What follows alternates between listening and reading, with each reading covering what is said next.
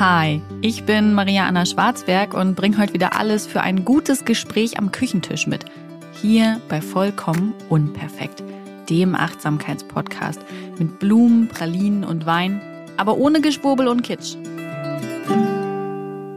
Buongiorno, hier ist wieder eure Lieblingspodcasterin mit ihrem schwatzenden Hund und wir sprechen heute natürlich über den neuesten Film der Fantastische Tierwesen-Reihe Dumbledores Geheimnisse um den wundervollen Magiozoologen Newt Scamander und seine witzigen Sidekicks. Und hiermit präsentiere ich euch meine urwichtige Meinung, ob dieser Film sehenswert ist oder ob es vielleicht der letzte Film einer eigentlich für fünf Teile angekündigten Reihe sein wird. So, ich weiß ehrlicherweise gar nicht, wo ich anfangen soll. Es gibt so viel zu erzählen. Ich habe nach dem Film erstmal in den Freundinnen-Chat geschrieben, wer jetzt bitte schön noch alles äh, schon im Kino war, mit wem ich darüber fachsimpeln kann. Und meine Freundinnen waren einfach noch nicht im Kino. Mittlerweile zum Glück immerhin eine von ihnen.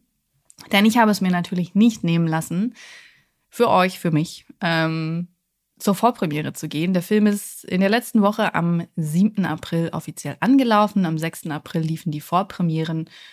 Ungeduldig wie ich bin, habe ich mir für 20 Uhr Karten geholt, saß im Love Seat mit Popcorn und Orangenbrause. Hab gehofft, dass das Handy nicht klingelt und der Babysitter nicht sagt, Entschuldigung, das Kind ist wach. Und es hat alles funktioniert. Ähm, ich konnte mir den Film angucken und kann euch jetzt ein bisschen was darüber erzählen. Zuerst sollten wir darüber reden, dass dieser Film ja eigentlich schon vor einem halben Jahr, ja, auf jeden Fall vor einer ganzen Weile laufen sollte. Denn angekündigt sind fünf Filme unter dem Titel Fantastische Tierwesen mit Newt Scamander. Und die sollten immer im Abstand von zwei Jahren kommen. Dieser kam jetzt später. Wie viel später? Keine Ahnung. Recherchiert selbst. Ich weiß es nicht. Aber der Grund dafür ist, dass man J.K. Rowling an dieser Stelle nochmal erwähnt, fällt leider seit einigen Jahren mit transfeindlichen Äußerungen auf und nutzt ihre Reichweite dazu. Wer dazu mehr hören möchte, ich habe dazu eine Podcast-Folge aufgenommen, warum ich mich von J.K. Rowling als Idol verabschiedet habe. Und möchte das an dieser Stelle nur erwähnen, weil immer wenn ich über sie spreche, erwähne ich das, damit jede und jeder selbst für sich entscheiden kann, inwieweit er oder sie Autoren vom Werk trennt oder eben nicht und was man da für Konsequenzen draus zieht.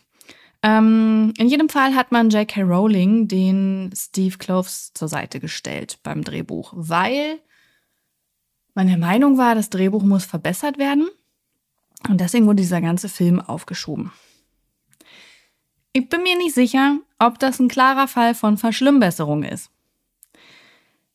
Dazu muss ich sagen, dass ich prinzipiell J.K. Rowlings Schreibe und ihre Darstellung von Inhalten, ihren Aufbau liebe. Ich, äh, abseits auch von Harry Potter, ich habe alle ihre Krimis gelesen und die sind ja auch sehr umfangreich, sehr vielschichtig. Und ich liebe das. Ich, ähm, ich mag, wie man da drin versinken und eintauchen kann. Ich mag, dass es mehrere Handlungsstränge gibt. Ich mag, dass ich mitdenken muss, dass ich gefordert bin. Und ich mag auch, dass sich nicht immer alles sofort auflöst, sondern sich zum Teil über mehrere Werke trägt. Und das war natürlich bei Teil 1 und 2 von Fantastische Tierwesen auch der Fall. Die Filme empfand ich erstmal als super gut super spannend, sehr losgelöst von der Harry Potter Welt. Das hat mir gefallen, dass man dann nicht unbedingt an jeder Ecke nochmal irgendwie ne, darauf hinweisen muss. Und ähm, ich finde, die stehen wirklich für sich. Ja, sie sind auf jeden Fall für Potter-Fans gemacht. Ich glaube, wenn man noch nie mit Harry Potter in Berührung kam, ist es ein bisschen, äh, ein bisschen schwer, allem zu folgen. Aber wer zur Hölle hat nicht Harry Potter geguckt und möchte jetzt diese Filme sehen? Also völlig in Ordnung. Ähm, aber ich mag halt diese Vielschichtigkeit in ihrer Arbeit. Und ich mochte das auch in den beiden Filmen. Ich mochte diese vielen Handlungsstränge, die Personen und dass ich nach dem ersten Teil da saß und dachte, hä? ich muss ja nochmal gucken. Und ich habe ihn dann nochmal geguckt und nochmal und nochmal und ich habe gefachsimpelt und philosophiert und ähm, ich fand es, äh, ich fand es spitze. Also die ganzen Filme von der Aufmachung, von den DarstellerInnen, von der Musik, von, von der Inszenierung, so von allem. Ich finde, sie sind wirklich sehr gelungen bisher. Und ich mochte auch beim zweiten das sehr, sehr gern. Ja, so auch wie die Story aufgebauscht wurde und es wurden viele Fragen geklärt, es kamen viele neue auf und ich habe erst jetzt mitbekommen, dass super viele Fans den zweiten Teil richtig blöd fanden und völlig genervt waren von diesem, ja, aber hä, was ist denn jetzt damit und wie geht's denn damit weiter? Und das war mir gar nicht bewusst, weil ich das halt so gern mag und weil das für mich auch klar ist bei J.K. Rowling. Und ich finde, man darf das als ZuschauerInnen oder auch als LeserInnen mal aushalten, dass nicht immer alles sofort geklärt ist, dass es offene Enden gibt, dass manche Dinge sich erst mit der Zeit klären und wieder aufgegriffen werden. Ich meine, denkt an die Harry Potter Bücher zurück. So, wir haben im siebten Teil erfahren, dass Snape nicht scheiße ist. Ja, also das, das hat sich über sieben Bücher gezogen. Und jetzt haben wir nicht die Geduld, um irgendwie fünf Filme abzuwarten, damit sie eine runde Geschichte erzählen kann. Das finde ich schade. Und ich meine, ich weiß nicht, wie das Drehbuch vorher war, bevor Steve Kloves dazu kam. Aber ich kann allen sagen, denen es so ging, denen das zu, ähm, ja, zu offen, zu verdreht war. Der dritte Teil ist anders. Er hat einen sehr runden Erzählstrang. Es wird sehr viel aufgelöst. Ich überlege gerade, ob ich Fragen habe für den nächsten Film. Ich glaube nicht. Aber mir persönlich gefällt das nicht. Also ich hätte gern mehr vom Stil des ersten und zweiten gehabt und ähm, glaube, man hätte J.K. Rowling das Vertrauen weiterhin aussprechen sollen. Vielleicht hat er es auch wirklich verbessert. Ich weiß es nicht. Es ist ja nur hier ne, meine Sicht der Dinge, aber das hat mir auf jeden Fall am dritten missfallen. Das Ding ist mir zu rund, zu poliert, zu ich weiß auch nicht. Zu Hollywood, zu Blockbuster. Ja, über den Inhalt sprechen wir später noch, weil ich möchte, dass erstmal alle auch zuhören können, die den Film noch nicht gesehen haben und nicht gespoilert werden wollen. Also ich gebe vorher Bescheid, wenn ich anfange, inhaltlich mehr zu sprechen. Aber das erstmal vorweg zum Anlauf des Films. Ähm, der zweite Film ist schon nicht so gut angelaufen wie der erste. Wusste ich auch nicht. Und beim dritten bin ich jetzt sehr gespannt, denn er könnte theoretisch auch das Ende darstellen. Also es könnte auch quasi ein kleines Ende sein, wenn er jetzt nicht gut genug läuft. Ich fände es allerdings extrem schade. Ich wünsche mir, dass sie die Fünfer-Reihe komplett machen und dass das Interesse groß genug ist. Ich kann sagen, dass es von den DarstellerInnen wieder sehr schön und sehr vielfältig gemixt ist. Newt Scamander ist natürlich wieder bei mit dem Eddie Redmayne und äh, neu dabei. Huh, Gellert Grindelwald, neu besetzt natürlich. Dafür, darüber müssen wir reden. Johnny Depp ist Gott sei Dank geflogen. Ähm, ich war von seiner Besetzung als Grindelwald nie wirklich begeistert. Also sowohl als Grindelwald als auch natürlich bezüglich seiner privaten Geschehnisse um seine Ex-Partnerin. Ähm, ich finde, wann immer häusliche Gewalt oder Gewalt und generell Straftaten im Spiel sind, auch wenn sie noch nicht abschließend geklärt sind, ich ganz persönlich hätte erstmal Abstand von ihm genommen, ihn für so eine Fünferreihe dann zu besetzen, wo der Ausgang so unklar ist. Aber gut. Außerdem kann ich ihn seit dem 97. Fluch der Karibik-Film auch einfach wirklich nicht mehr sehen. Ähm, ich finde, er spielt sehr häufig eben immer mit dieser gleichen Art und so. Mir, äh, pff, ja, ich, also ich bin froh, dass er weg ist. Ich meine, im ersten Teil hat man ihn ja auch kaum gesehen. Da wurde erst halt am Ende revealed, dass er quasi Grindelwald ist, weil er da ja auch eigentlich eine andere Verkörperung hatte. Und ähm, deswegen finde ich es nicht dramatisch. Es fällt nicht großartig auf. Aber ich kann sagen, Mats Mikkelsen als Gellert Grindelwald fabulös, natürlich mit seinen harten Gesichtszügen, mit der Kälte, die er spielt. Oh, ich liebe es. Also wirklich total toll besetzt. Ähm, Credence natürlich auch wieder dabei. Ezra Miller. Da müssen wir da müssen wir über einiges inhaltlich reden.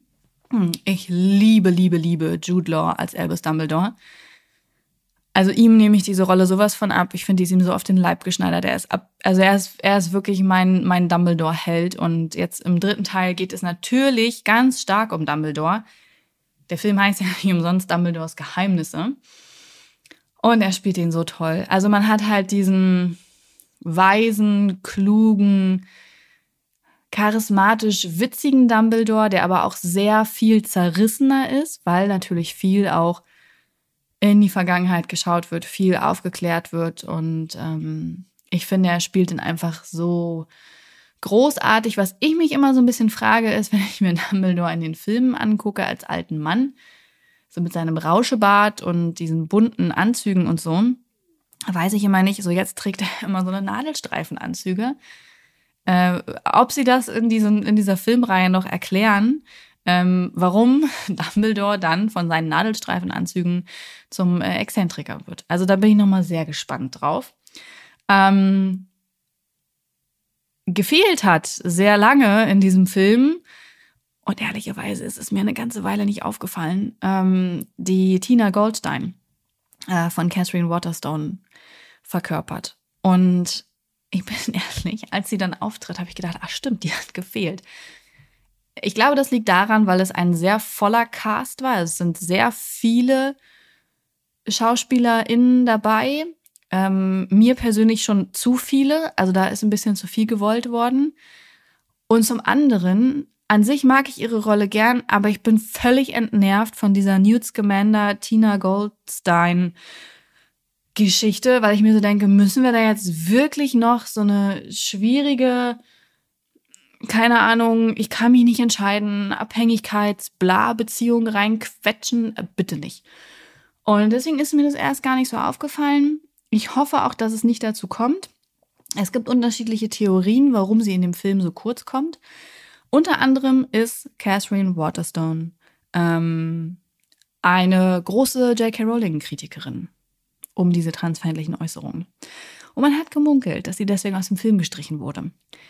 Das kann aber eigentlich nicht sein, weil als die, als das wirklich so ein richtiger Eklat wurde und nicht mehr nur im kleinen Stil gesagt wurde, das ist übrigens transfeindlich, was JK da macht, ähm, sondern wirklich sich viele SchauspielerInnen sich dazu geäußert haben und das so richtig für Furore gesorgt hat, da war der Film schon längst in der Mache und so. Also eigentlich passt das zeitlich nicht zusammen.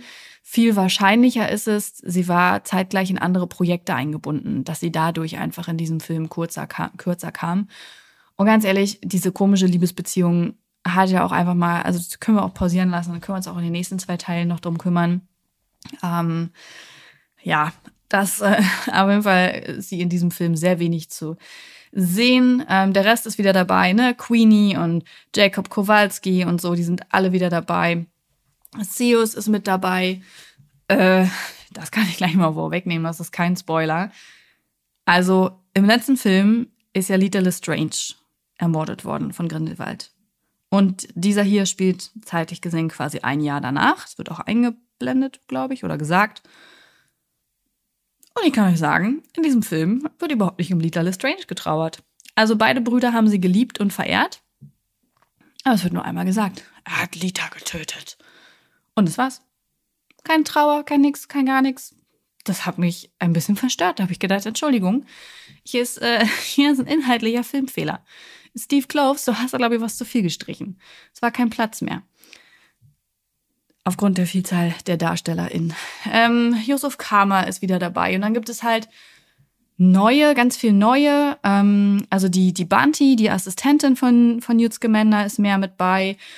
Und dann gibt es noch eine Professorin, Lally Hicks und irgendwen gibt es noch, habe ich vergessen. Also auf jeden Fall sind sehr viel, sehr viel neue SchauspielerInnen dabei, die sich eben Albus Dumbledore zur Verfügung stellen. Er selbst kann ja nicht gegen Grindelwald antreten und äh, aufgrund dieses Blutschwurs und deswegen bittet er Newt Scamander eben eine Aufgabe für ihn zu erfüllen und stellt ihm dazu Menschen an die Seite. Jeder bekommt auch was von Dumbledore. Und über den Film verteilt löst sich auch auf, was und warum. Und äh, das ist sehr charmant, weil es einfach so an diesen Dumbledore-Stil erinnert, dass er eben so ein bisschen weitblickend ist und ähm, ja, die Ereignisse natürlich auch ein Stück weit manipuliert. Äh, klassischer Dumbledore. Und das Ding ist halt, ich glaube, man hat da einfach zu viele Personen reingeholt und für meinen Geschmack ähm, zu viele neue Handlungsstränge aufgemacht, ohne die alten zu schließen. Was dadurch passiert, ist, dass alle Handlungsstränge zu kurz kommen in dem Film und das überhaupt gar keinen emotionalen Tiefgang entwickeln kann. Und das finde ich total schade. Also wieder von der Aufmachung, Musik, Darstellung, alles mega. Aber in diesem Film, mir ist der eben zu. Da wollte man zu sehr einen normalen Film machen und hat eben wirklich Personen und Handlungen hinten runterfallen lassen. Und eigentlich ist das was, was total JK untypisch ist. Und das meine ich mit diesem, ich weiß nicht, ob es so klug war, da Steve Kloves zuzuholen. Ja. Aber kommen wir jetzt zum wichtigen, zum Inhalt. Und das bedeutet, ab jetzt wird gespoilert. Am Anfang des Filmes äh, ist Newt Scamander in irgendeinem Dschungel und dann wird, nein, stimmt gar nicht, ganz am Anfang des Filmes reden Dumbledore und äh, Grindelwald in einem Café. Und es ist äh, ein total schöner Start, also mit diesem Gespräch der beiden. Ich weiß übrigens gar nicht, ob es echt oder fiktiv ist, aber um es mit Dumbledores Worten zu sagen, nur weil es in deinem Kopf stattfindet, heißt es nicht, dass es nicht real ist. Ähm, das Gespräch ist total schön. Also mir hat es also Wahnsinn, also es war ganz spannend und gleichzeitig auch emotional. Ähm, der Film beginnt damit, dass die beiden sich eben darüber unterhalten und äh, wie jetzt der Stand der Dinge ist. Und Grindelwald fragt Dumbledore dann, warum hast du denn damals mitgemacht, wenn du nicht überzeugt warst? Und dann sagt Dumbledore, weil ich in dich verliebt war. Und ich war so, ja, ja, endlich wird es laut gesagt. Seit äh, acht plus zwei, also seit zehn Filmen und sieben Büchern wissen wir es alle. Und es wurde irgendwie immer nur so gemunkelt oder dann irgendwo, ja, natürlich ist Dumbledore schwul, aber es war immer noch so typischer 90er-Stil, so, er ist schwul, aber wir dürfen nicht drüber reden. Oh, meine Güte. Also wirklich. Ähm, und das war fand ich an sich total gut und gleichzeitig konnte ich mich nicht so richtig drüber freuen, weil ich eben um JKs transfeindliche Äußerungen weiß und mir so denke, hm, ja, ist halt trotzdem irgendwie ein bitterer Beigeschmack. Aber super Auftakt, super Start in diesen Film. Danach krabbelt Newt Scamander durch irgendeinen Dschungel und dann wird da ein Tier, was super süß aussieht, so ein Mix aus Reh, aber mit Gold, Drachen, ich weiß nicht. Das kriegt ein Kind und das Muttertier wird erschossen das Kind wird geklaut. Ich habe erstmal geheult. Also mit Schwangerschaftshormonen ist so eine Szene nicht zu empfehlen. Ähm, ich kann sowas im Moment ganz, ganz schwer ab. Ukraine, Krieg äh, reißt mich regelmäßig nieder, wenn ich davon. Ich, ich informiere mich regelmäßig, aber es reißt mich ne regelmäßig wirklich nieder. Also Schwangerschaftshormone killen mich stark. Mm. War auch in diesem Fall so. Also in den ersten fünf Minuten gelacht und geheult. Ja, lief. Und ähm, dieses Tier, das soll wohl eine ganz tolle Fähigkeit haben. Das kann nämlich in die Augen eines Menschen gucken. Klar, es hat ja selbst Augen und kann halt in die Seele gucken, so und erkennt halt, wer reinen Herzens ist und so. Und jetzt kommen wir sofort zu so einem Absurdum in diesem Film und deshalb hat dieses Tier schon mal den Anführer der Zauberschaft gewählt. Es gibt nämlich offensichtlich einen Überanführer für die Welt der Zauberer und Zaubererinnen. Zauberer und Hexen, ne? Egal. Auf jeden Fall wussten wir das alle nicht. Zehn Filme, sieben Bücher. Keiner wusste, dass es einen Oberguru bei den Zauberern und Hexen gibt. Aber dafür steht die Wahl an. Und dieses Tier, ich glaube, es ist ein Chilim oder sowas. Ich bin mir nicht sicher. Ähm, das, aber so heißt es. Und das hat halt schon mal so ein Oberguru ausgewählt, weil es dann Knicks gemacht hat, weil es erkannt hat, oh, diese Person war rein oder ist rein Herzens. Naja, und wenn halt irgendwie nicht abgestimmt wird, dann kann man ja so ein Chilem wieder einsetzen. Und deswegen, werte Freunde, wurde das natürlich geklaut von Grindelwalds Anhängern, weil der liebe Grindelwald dieses Tier dann nämlich ermordet. Ich habe das zweite Mal geheult. Und es äh, quasi so wiederbelebt als seine, als sein Maskottchen und er möchte dann am Ende, ne, mit diesem Maskottchen da, also mit diesem, diesem Chilem bei dieser Wahl stehen und sich von diesem toten Tier quasi auserwählen lassen als Herrscher über die Zaubererschaft. Soweit dazu. Bis dahin passiert aber erstmal sehr viel anderes. Muss in meinem Kopf alles zusammenkriegen wieder. Also der stellt dann diese Truppe auf und die zieht dann los mit so ihren unterschiedlichen Aufgaben, die zu erledigen sind. Häufig wissen sie untereinander nicht, was der oder die andere tun muss. Das hat Dumbledore beabsichtigt, denn großes Ding, Grindelwald kann, hat die Fähigkeit, ein wenig in die Zukunft zu sehen.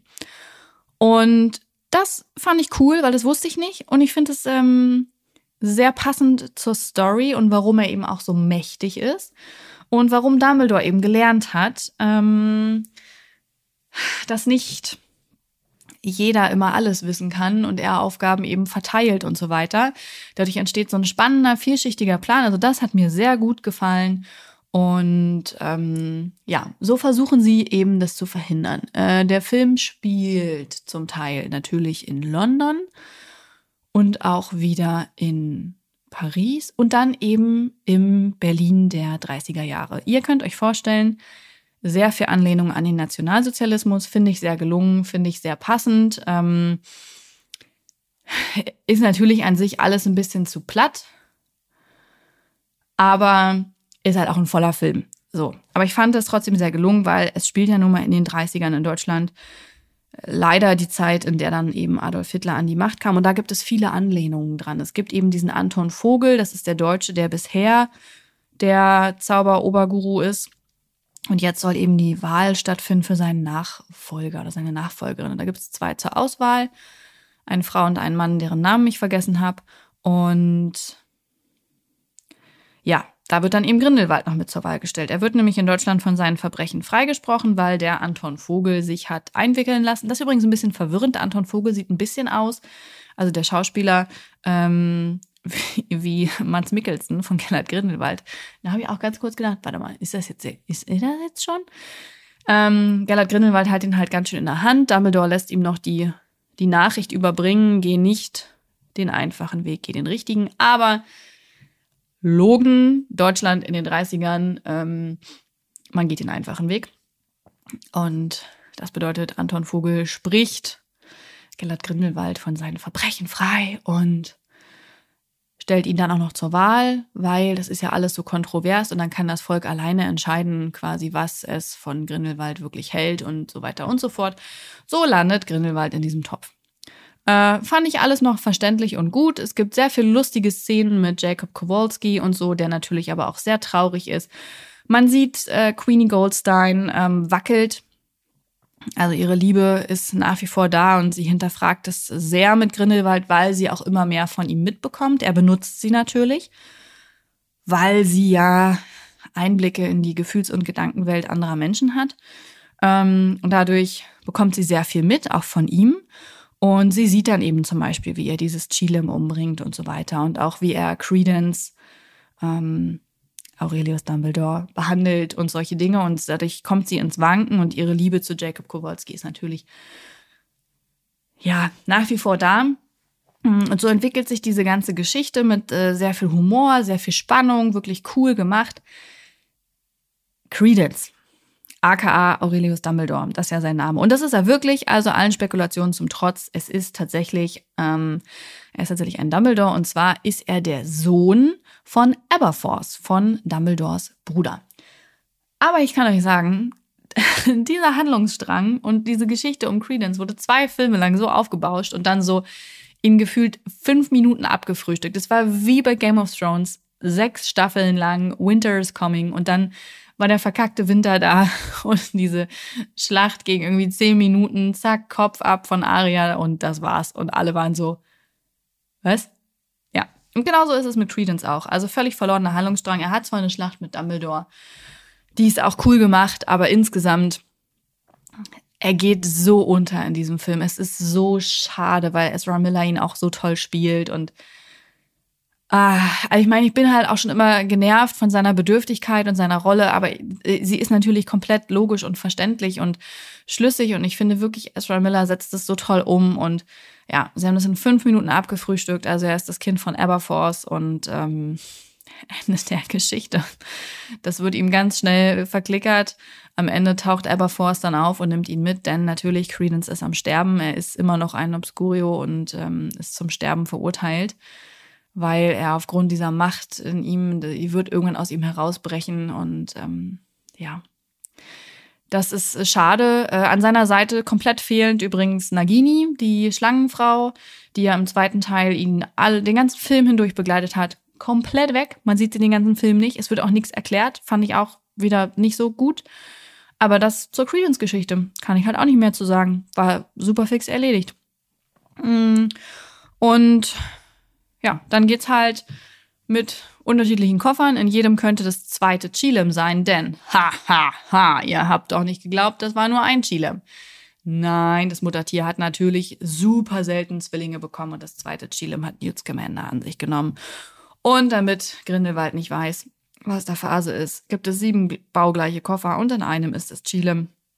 Und sie alle reisen nach Bhutan zu dieser Wahl des neuen Zaubergurus ähm, und wollen halt das echte Chilem mitbringen, damit sie beweisen können, dass das Chilem von Grindelwald äh, gefaked ist und dass er natürlich ein Arschgeige ist und es überhaupt nicht verdient hat, zum Zauberguru gewählt zu werden. Sie schlagen da alle auf, es gibt noch ein paar spannende Szenen. Und dann ist die Wahl. Und jetzt kommen wir zur Absurdität überhaupt. Also dieses Chilem hat schon mal einen Oberguru ausgewählt. Das kam einmal irgendwie vor. Und natürlich, Grindelwalds Viech macht da einen Knicks und dann sind erstmal alle so, yeah, neuer Zauberer, Oberguru. Und ich dachte mir, was zur Hölle? Wie, also haben wir alle vergessen, was da gab? Egal. Haben wir offensichtlich. Also ich meine, es konnte ja auch ein Hitler an die Macht kommen und wenn ich mir den Ukraine-Krieg mit Putin angucke, dann frage ich mich auch, wie das möglich ist. Also solche Dinge sind offensichtlich möglich. Und dann natürlich kommt Banti mit dem echten Chilem um die Ecke und sagt auch noch zu Newt Scamander, nicht jeder darf alles wissen. Sie hat ein Wahnsinnsgrinsen. Ich bin mir sicher, sie hat auf jeden Fall mehr als 32 Zähne. Und sie ist natürlich Hals über Kopf auch in ihn verliebt. Und ich bin sehr gespannt, was sich daraus noch entwickelt. Ähm, weil er ja eigentlich so mit, mit, mit, mit der Tina Goldstein und so. Aber wie gesagt, lassen wir den ganzen Liebeskack erstmal beiseite.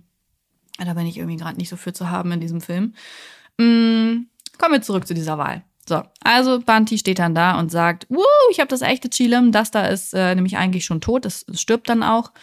Und es war nochmal sehr herzzerreißend, weil das Zwillings, das, das lebende Zwillings-Chilem nochmal so danach gerufen hat und Newton auch sagt, nein, du brauchst nicht danach rufen, hier hört es dich nicht, vielleicht irgendwo. Meine Stimme bricht schon wieder. Wow. Es, es wirklich war, hab zum dritten Mal in diesem Film geheult wegen eines magischen Tieres, das es in echt nicht gibt, das es in einem Film spielt, der keinen realen Handlungsstrang hat. Ja. Und dann macht dieses Chilem ein Knicks vor Dumbledore. Logo, der ablehnt und sagt, hier wird doch wohl noch jemand sein, vor dem du einen Knicks machen kannst. Du hast ja in den letzten 500 Jahren schon mal einmal einen, Anführer ausgewählt und jetzt wählst du mich aus. Ich sag nein, da sagt natürlich auch keiner was gegen. Und du wirst ja hier wohl noch mal einen Knicks machen können. Macht es auch. Diese zur Wahl stehende Hexe wird dann gewählt. Alle sind happy. Aber da habe ich gedacht, okay, also wartet mal es gibt einen Zauberer-Oberguru, quasi doch wie in so einer Monarchie oder Diktatur oder was auch immer. Wir wussten das alle nicht, obwohl wir seit 25 Jahren Harry Potter-Geschichten kennen. Und der, der, der Typ oder die Typin wird von einem Chilem ausgewählt, was eigentlich nur einmal vorkam. Jetzt macht es gleich zweimal einen Knicks. Was wird die Funktion von diesem Zauberguru sein? also das, da, da habe ich, hab ich abgeschalten. Da, da hab ich, das ist das, was ich meine. So, ich, das, ich kann mir nicht vorstellen, dass das allein auf J.K. Rowlings Mist gewachsen ist.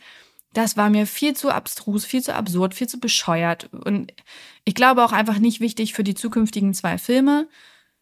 Ich hätte es konsequent gefunden, wären die einfach mal nicht pünktlich mit dem zweiten Chilem aufgeschlagen und Grindelwald hätte diese Rolle bekommen. Was ja auch nochmal seine Macht gestärkt hätte und so. Also ich hätte das mega cool gefunden. Es gibt dann auch so ein kleines Mini-Duell zwischen ihm und Dumbledore, bei dem dann dieser Blutspur bricht, aber es wird nicht erklärt, warum. Es ist auch einfach nicht verständlich, es ist einfach nicht logisch. Es hat mich nicht zufriedengestellt. Es ist das erste Mal, dass man Grindelwald mit einer gewissen Schwäche sieht, obwohl er vorher ja so eine unglaubliche Stärke und Macht äh, immer dargestellt hat. Und das hat mich erst verwirrt, aber ich glaube, das ist nur konsequent, denn nicht vergessen, dritter Film. Zwei kommen noch, aber das wissen wir alle. Am Ende wird es ein Duell zwischen Grindelwald und Dumbledore geben, bei dem Grindelwald verlieren wird. Ne? So, das, das ist einfach klar. Ähm, deswegen, ja, vielleicht muss es jetzt auch einfach mal schon so einen ersten Riss ne, in Grindelwalds Fassade geben. Ich glaube, dass er dadurch im nächsten Film nur noch stärker und noch wahnhafter auftreten wird. Ähm, eine sehr schöne Szene in diesem um, um, dieses, um diesen Kampf herum war, als Grindelwald Dumbledore dann angeguckt hat und gesagt hat, wer würde dich jetzt lieben, Dumbledore? Großer Gänsehautmoment. Ja, so viel zum Inhalt. Ich glaube, ich habe alles gesagt, was ich sagen wollte. Ich finde diesen Film nicht gut und nicht schlecht. Er hätte sehr viel besser sein können. Es ist sehr viel, sehr viel nicht zu Ende gedacht, sehr viel Halbgares. Ähm ist aber auch okay, es sind fünf Teile. Irgendein Film muss auch mal haken. Wir sind alle extrem verwöhnt. Wir haben acht Harry Potter Filme serviert bekommen, die alle acht gut waren. Die ersten zwei, klar, sind noch ein bisschen mehr Kinderfilme und am Ende ein bisschen zu Heidi Tai, aber insgesamt haben wir acht bravouröse Harry Potter Filme bekommen. Ich weiß noch, wie ich beim letzten Teil im Kino saß und dachte so zum Finale, oh bitte, habt jetzt nicht das Finale verkackt. Und haben sie nicht. Ähm, wir sind wirklich ein sehr hohes Niveau, eine sehr hohe Qualität von J.K. Rowling und von diesen Filmen gewohnt, gewöhnt, gewohnt. Und ähm, deswegen darf auch einfach mal ein mittelguter Film dabei sein. So, wenn wir uns Star Wars angucken, ja, ich meine, das waren sechs, jetzt sind es neun Filme. Der zweite Film, oh, wann immer wir die nochmal alle gucken, ne? Oh, der zweite Film, ich finde den, oh, es ist ja so lang und so da hätte man komplett streichen können, ja. Das, also so ein schlechter Film. Der dritte Film ist erst ab der Hälfte dann gut. Und deswegen müssen wir jetzt, oder muss ich leider auch mit einem nicht so guten Fantastische Tierwesen-Film äh, leben können. Ich setze auf vier und fünf. Ich werde aber auch den dritten Teil definitiv noch ein, zwei Mal angucken. Vielleicht erschließen sich mir dann mehr Dinge und ich bin jetzt gerade zu hart. Aber so sehe ich das. Ähm, mit diesem kleinen Kampf von Dumbledore und Grindelwald könnte man tatsächlich auch im Zweifelsfall auf zwei weitere Filme verzichten. Das wäre sehr schade. Ich glaube nicht, dass es passiert, aber es wäre theoretisch denkbar. Und ja, ich bin gespannt, wie ihr den Film fandet oder findet und was ihr dazu sagt. Ähm, ich liebe das, dass über Instagram, wann immer es irgendwelche Neuigkeiten gibt oder geile, geile Reels oder so, ihr schickt mir das immer und ich freue mich einfach mega, dass ihr dass ihr irgendwas guckt, was mit Harry Potter zu tun hat und denkt, oh, ich muss es Maria schicken. Ich finde es ich find's mega und ich liebe es, darüber zu fachsimpeln. Und es war mir eine Freude, euch meine super wichtige Meinung zu diesem Film darzustellen. Und äh, wie gesagt, lasst mich wissen, was ihr darüber denkt. Wir hören uns in der nächsten Woche. Bis dahin, einen schönen Tag oder Abend. Dieser Podcast wird produziert von Podstars bei OMR.